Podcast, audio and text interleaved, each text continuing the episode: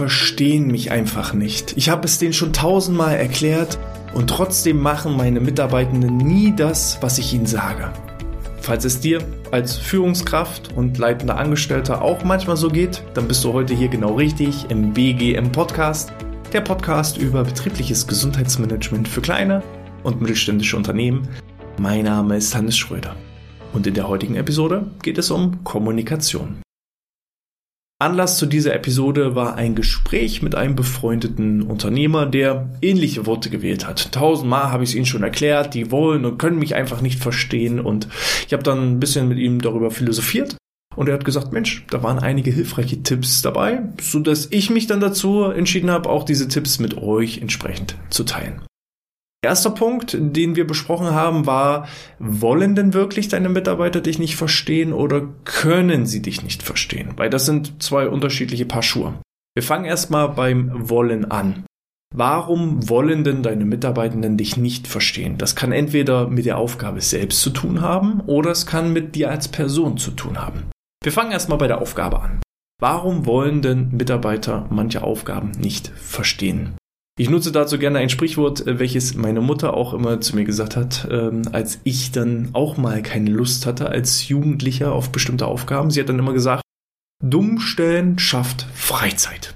Und so ist es auch im Erwachsenenalter. Wenn wir also bestimmte Aufgaben nicht übernehmen wollen, dann hilft auch manchmal Dummstellen, in der Hoffnung, dass dann die Aufgabe von jemand anderem übernommen wird oder dass derjenige, der die Aufgabe uns gegeben hat, sie vielleicht selber dann durchführt. In meinem Fall war das dann äh, als Jugendlicher meistens so Hausarbeiten, was weiß ich, den Spüler einräumen oder mal die Wohnung zu saugen. Da habe ich dann gesagt, ah, ich weiß aber nicht, wo die Staubsaugerbeutel sind oder ich weiß auch nicht, wie man den Geschirrspüler oder auch die Waschmaschine, wie man die richtig einstellt und ja, meistens war dann meine Mutter auch nach einer gewissen Zeit resigniert und hat dann gesagt, ach komm, lass sein, ich mach's dann selbst. Dummheit schafft halt Freizeit. Dummstellen schafft Freizeit. Ja, das ist also Aufgabe Nummer eins, herauszufinden, liegt es denn an der Aufgabe selbst? Finden denn deine Mitarbeitenden die Aufgaben, die du übergibst, vielleicht einfach doof? Der eine oder andere wird jetzt sagen, naja, aber wenn die das doof finden, warum arbeiten die dann noch für mich?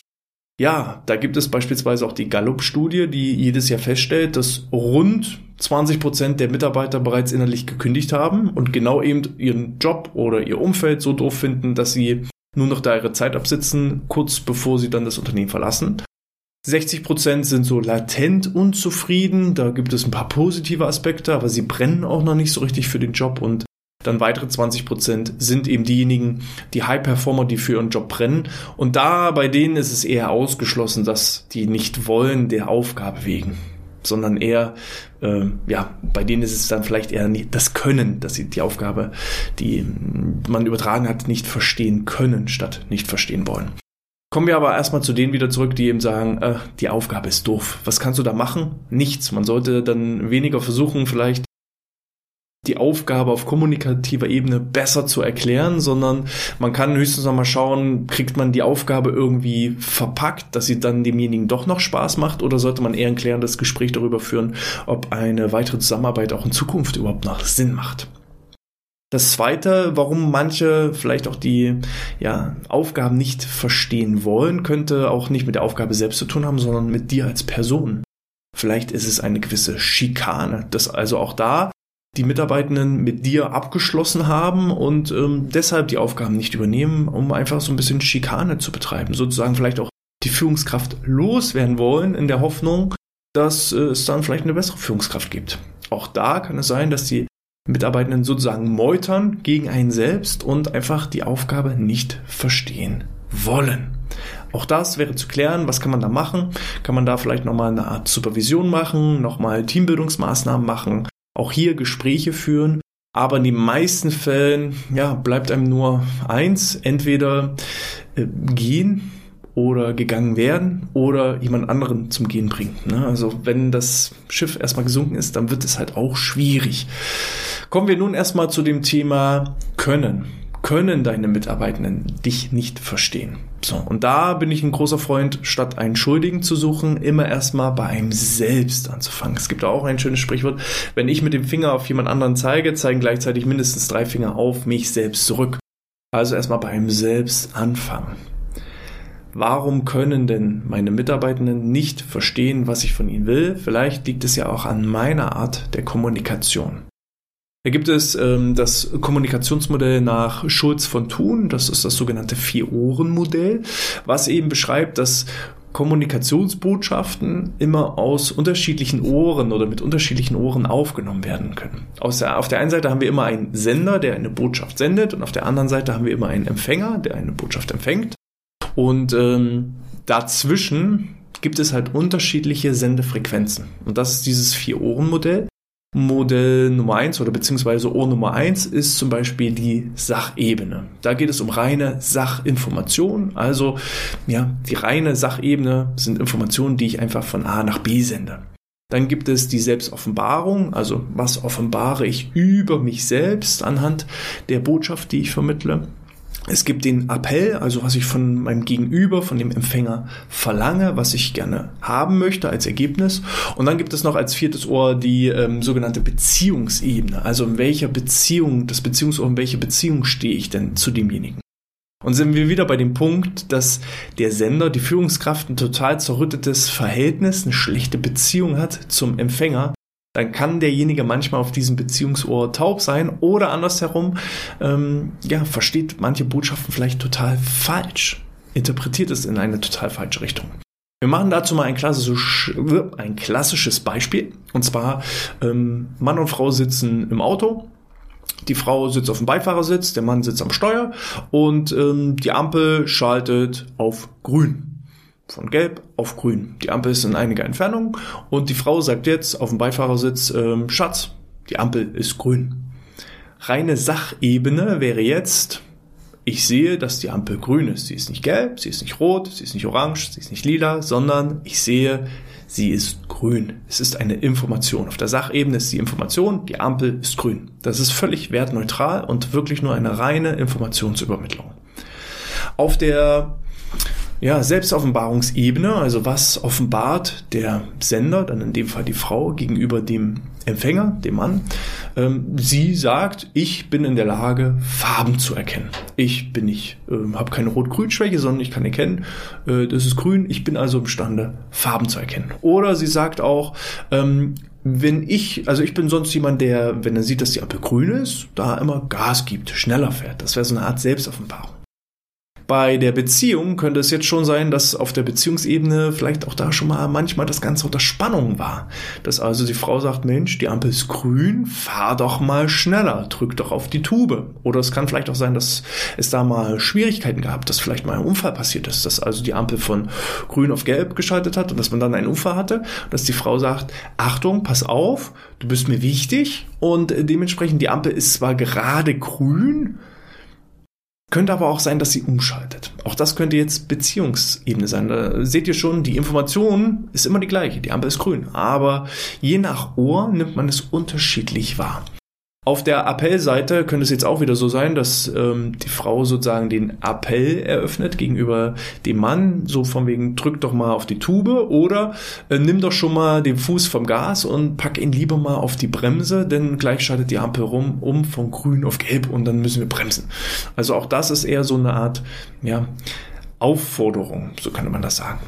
Und da sieht man schon, ein einzelner Satz kann unterschiedlich wahrgenommen werden. Und hier sind wir jetzt immer noch nur bei einem einzigen Satz. Und auch zwischen der Kommunikation zwischen Mann und Frau, zwischen Ehepartnern, die sich also schon sehr, sehr gut kennen, sehr lange kennen. Und selbst da ist die Kommunikation außerordentlich schwierig. Und wie schwierig ist es dann, als Führungskraft vielleicht mit fünf oder zehn oder 15 verschiedenen Personen eine Kommunikation zu wählen, wo also der Sender und der Empfänger auch die gleichen Frequenzen gewählt haben und wo vielleicht auch eine ausgeprägte Beziehungsebene vorhanden ist. Das muss man erstmal so wissen. Und das kann eben auch schon häufig zu Irritationen führen. Wie mache ich das?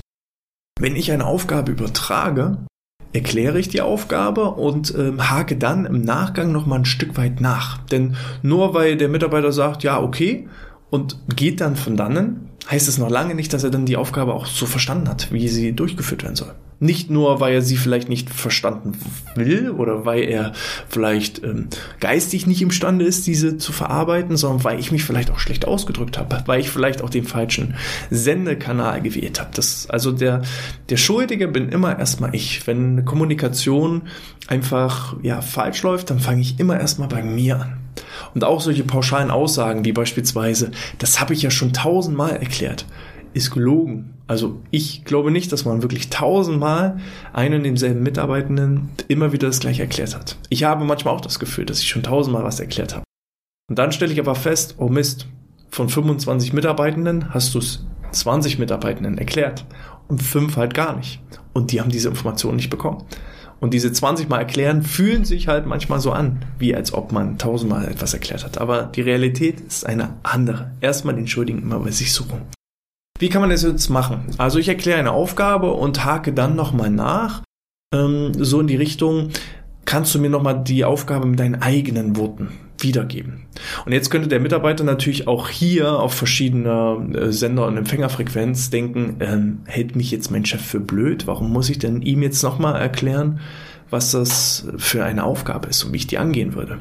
Und da hilft es auch, dieses Kommunikationsmodell alleine auch mit seinen Mitarbeitenden in seinem Team mal darzulegen, mal zu erklären, wie kompliziert einfach auch Kommunikation ist. Dass nicht immer das, was ich sage, auch wirklich so ankommt, wie ich es meine. Dass da auch völlig unterschiedliche Botschaften wahrgenommen werden. Nochmal insbesondere auch durch die vielen verschiedenen Kommunikationskanäle, die wir heutzutage haben. Wir können Textnachrichten schreiben, wir können Sprachnachrichten schicken, wir können Videobotschaften vermitteln, wir können das Face-to-Face ähm, Gespräch suchen, wir können aber auch nonverbal kommunizieren, also einfach nur durch Mimik und Gestik oder eben auch Körperhaltung. Und das alles macht es ja extrem herausfordernd mit Kombination der verschiedenen Kommunikationskanäle. Und äh, dementsprechend erkläre ich gerne auch äh, meinen Mitarbeitenden, Mensch, pass auf, ich will einfach, dass das richtig funktioniert. Das hat nichts damit zu tun, dass ich kein Vertrauen in dich habe oder ähm, dass ich denke, dass du doof bist oder so, sondern erklär doch einfach nochmal ganz kurz und knapp mit deinen eigenen Worten, was sind so jetzt die ersten Schritte? Wie würdest du das jetzt machen? Und was auch hierbei wichtig ist, ist nochmal auch der Unterschied zwischen Du-Botschaften und Ich-Botschaften. Eine Du-Botschaft wäre zum Beispiel, hast du mich verstanden? Ich erkläre eine Aufgabe und frage dann, hast du mich verstanden? Und das wirkt immer so ein bisschen wie so ein persönlicher Angriff. Ja, also er könnte jetzt auch mit dieser Frage, hast du mich verstanden? Es könnte jetzt eine Sachinformation sein, also ich möchte gerne wissen, ob du mich verstanden hast. Es könnte aber auch beziehungsmäßig sein, dass derjenige sagt, na, ähm, na klar habe ich dich verstanden, denkst du, ich bin doof? Oder was denkst du? Ne? Oder eben auch der Appell, dass ähm, derjenige sich jetzt angegriffen fühlt, äh, weil er jetzt nochmal das wiedergeben muss. Oder, oder, oder. Ne? Ich bin da eher ein Freund der, ja, so eine Art selbstbezichtigenden Methode, dass ich selber sage, mir fällt es manchmal schwer, Dinge einfach und klar auf den Punkt zu bringen.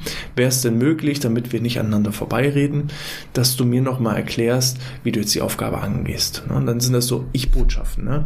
Habe ich mich denn verständlich ausgedrückt oder habe ich da irgendwie schon wieder ja, zu lange um den heißen Brei geredet? Kannst du da einfach nochmal kurz und knapp darlegen, wie jetzt so deine ersten Schritte sind. Und das fühlt sich halt ganz anders an. Und wenn man dann eben merkt, oh, er kann es selber auch erklären, weil wer lehrt, lernt doppelt. Ich erkläre jemandem etwas und sobald er mir das erklärt, dann merkt er auch meistens erst, ob er es wirklich verstanden hat. Und wenn er da schon Schwierigkeiten hat, es mir wiederzugeben und mir zu erklären, dann merkt er selber, oh, dann müssen wir da nochmal ein bisschen nachjustieren. Und das ist natürlich für beide Seiten total bereichernd. Dafür braucht man allerdings natürlich auch einen gewissen Grad an Zeit.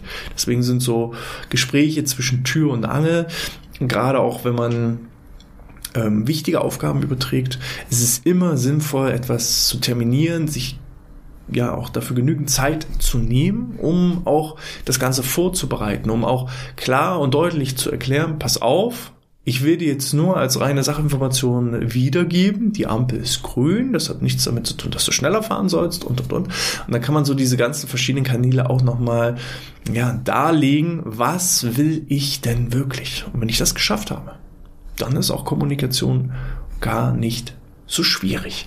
Ja, Wie ist das bei euch? Welche Erfahrungen habt ihr bereits gemacht? Ähm, gibt es vielleicht andere schöne Beispiele neben der Ampel oder hast du mich verstanden? Wo ihr sagt, ah, da kriselt es immer wieder, das verstehen einfach Leute falsch. Ähm, schreibt es gerne in die Kommentare, vielleicht auch welche weiteren Tipps habt ihr, um die Kommunikation zwischen euren Mitarbeitenden zu verbessern. Und äh, dann schreibt es einfach in YouTube in die Kommentare oder auch gerne als 5-Sterne-Bewertung in iTunes oder der Apple Podcast App. Ich lese entsprechend alle Kommentare und Bewertungen und freue mich über jede. Und dann wünsche ich auch dir eine gelungene Kommunikation. Bis zum nächsten Mal. Wir sehen uns und sportfrei.